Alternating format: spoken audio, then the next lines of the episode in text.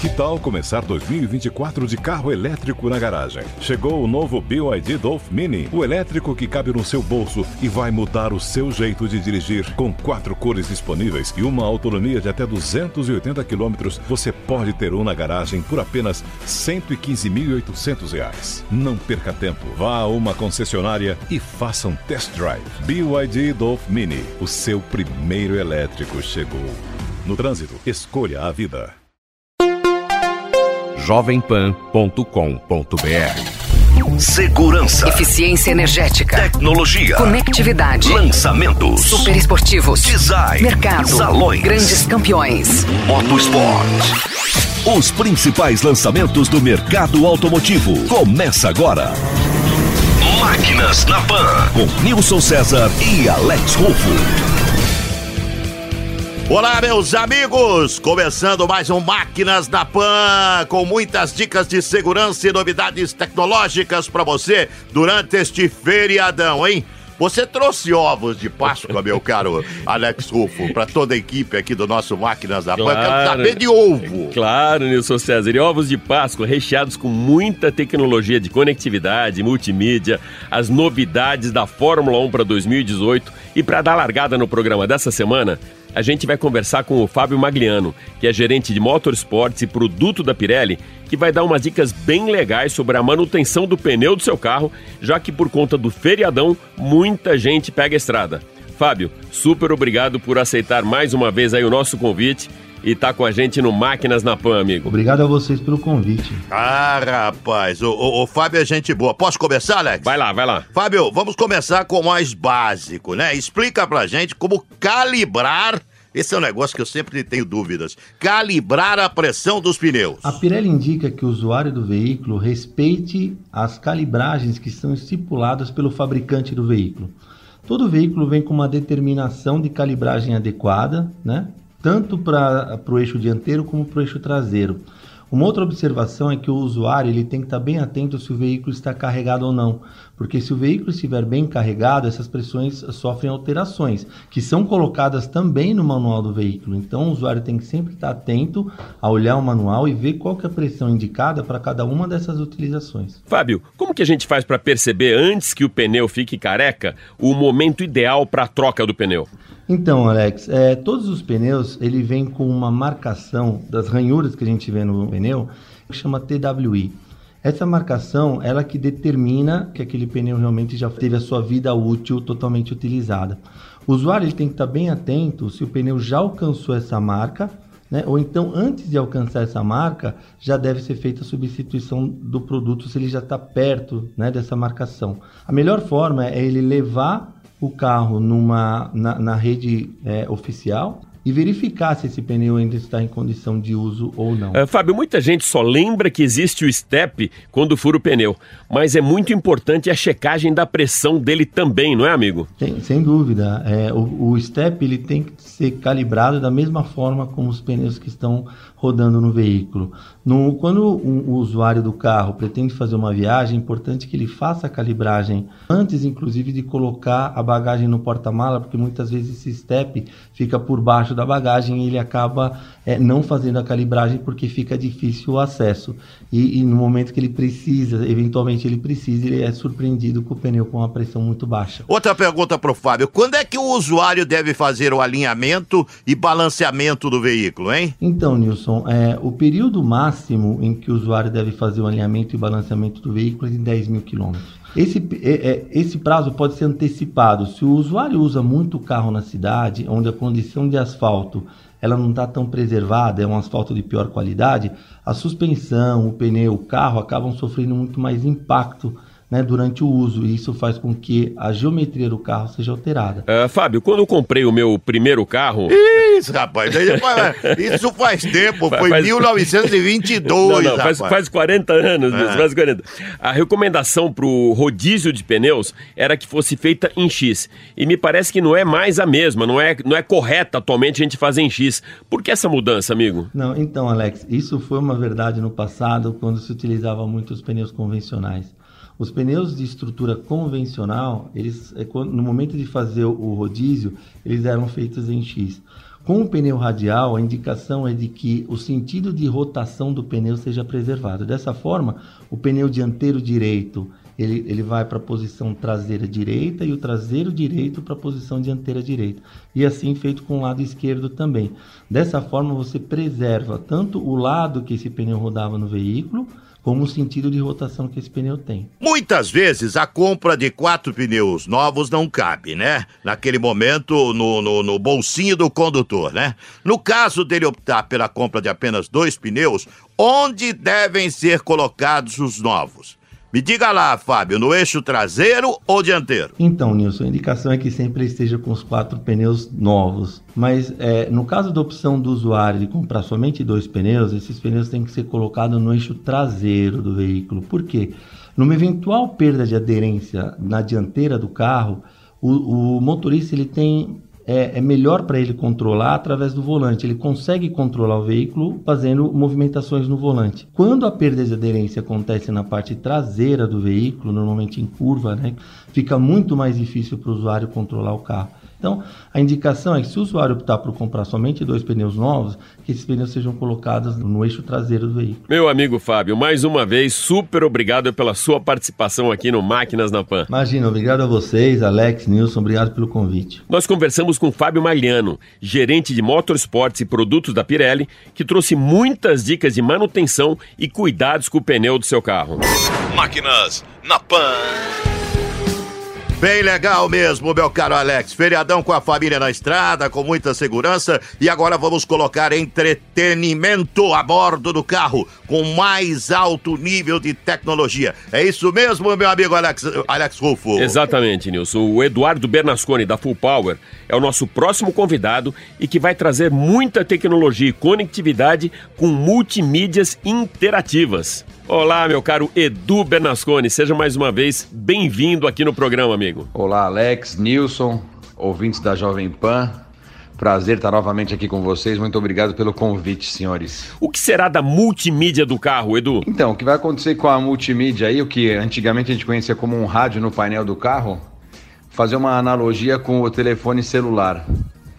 Hoje, os telefones celulares viraram smartphones e o antigo rádio do carro está virando uma central multimídia que terá até dados, dados móveis, como a gente tem no celular hoje. Edu, me diga uma coisa, como é que está esse universo hoje? Hoje, as multimídias já estão se preparando para receber banda 5G. E aí, com a internet, com acesso à internet tão rápido, vai ser possível ter muitos dados no multimídia. Vai ser idêntico a um smartphone. E conversando com o pessoal que é fornecedor de equipamentos para as montadoras, pega uma Logigo, por exemplo, que é uma das principais fornecedoras. Eles já têm multimídias, projetos de multimídias que vão reconhecer até a face do dono do carro. É, de ordem prática, então, Edu, de que modo o fabricante pode interagir com o consumidor? Os fabricantes vão poder falar com o seu consumidor, com o dono do carro da marca, e avisar se o carro está chegando na hora da revisão, chamar o sujeito para uma promoção que está tendo na concessionária, já que ele está passando lá perto. Não tem mais essa de a multimídia ter entrada USB, Bluetooth e ponto final e navegação, vai. Agora eles vão poder cuidar de ar-condicionado, que nem recentemente, Alex, você teve na Argentina para ver o novo C4 Lounge. A própria multimídia controla o ar-condicionado, por exemplo. Edu Bernasconi, super obrigado por mais uma vez trazer toda essa tecnologia quase futurística para o Máquinas na Pan. Eu que agradeço participar mais uma vez aqui do Máquinas na Pan. Muito obrigado, Alex, Nilson. Um grande abraço para vocês e para os ouvintes. Valeu e até a próxima. Valeu, amigo. Até a próxima. Hashtag partiu pra cima.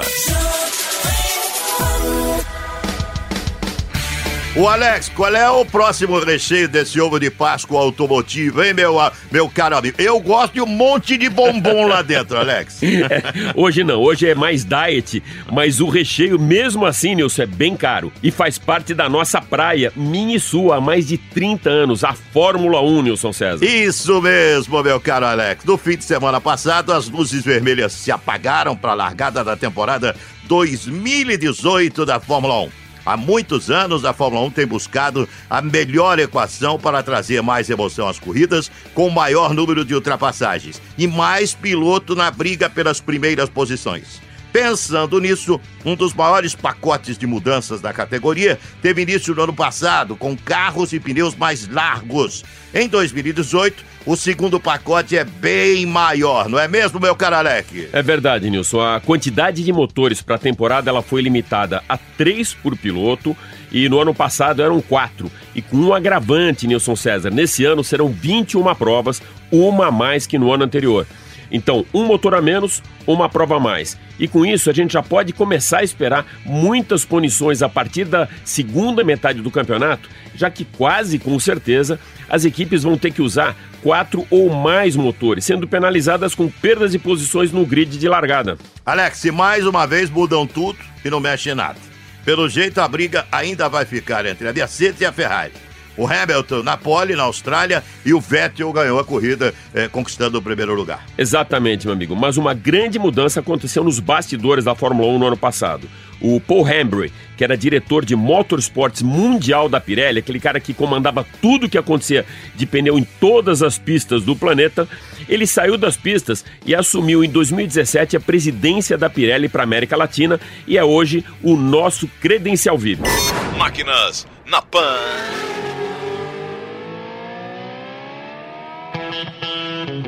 Pô, depois de tantas conversas nossas na pista, é um prazer ter você aqui no Máquinas na Pan com a gente. Hi, it's a pleasure to speak to you again. Olá, é um prazer falar com você novamente.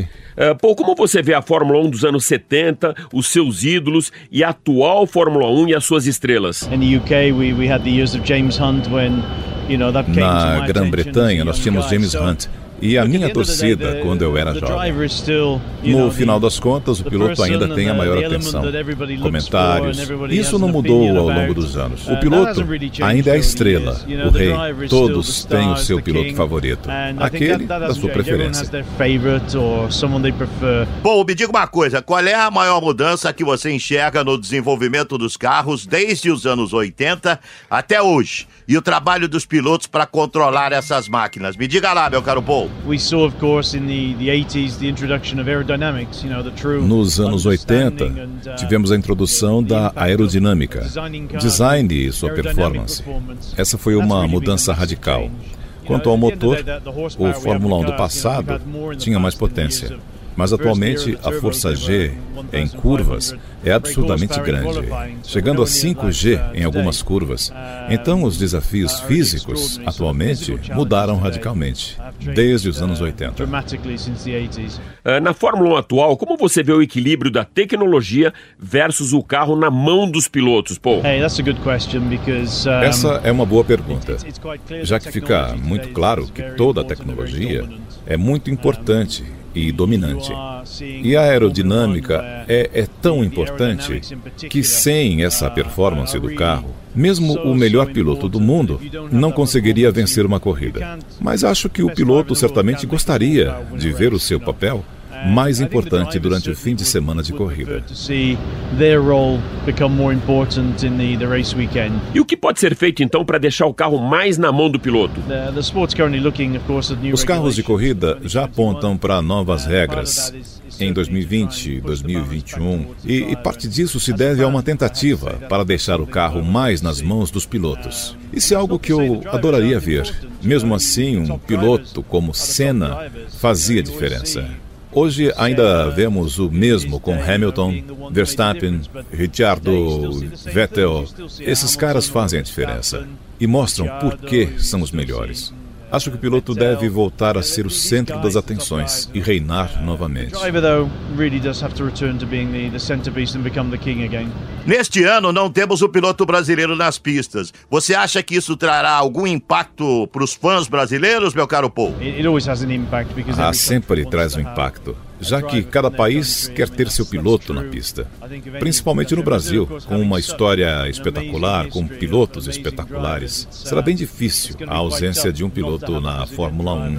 Espero que logo mude isso, porque o Brasil é um país que ama motorsports e precisamos de mais um Piquet, de mais um Senna. So we, we need we need the next PK, we need the next Senna. Valeu, Paul. Muito obrigado por estar hoje com a gente aqui no Máquinas na Pan. It's a great pleasure. I enjoy the Formula One season as well. Ok, thank you. Thank you. Que show, Alex! O capo del tutti capi! Va bene, va bene, parlo benissimo. Não. Benissimo. O capo del tutti capi aqui no programa com a gente e com uma visão de quem acompanhou a Fórmula 1 como um dos protagonistas de- desse show maravilhoso.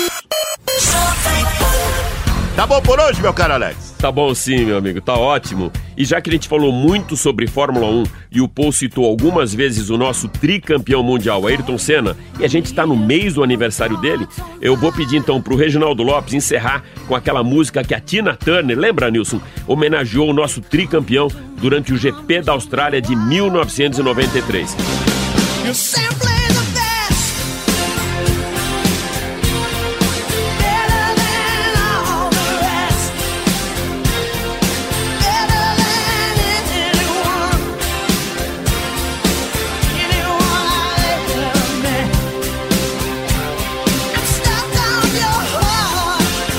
Com essa música, o Máquinas na Pan de hoje fica por aqui.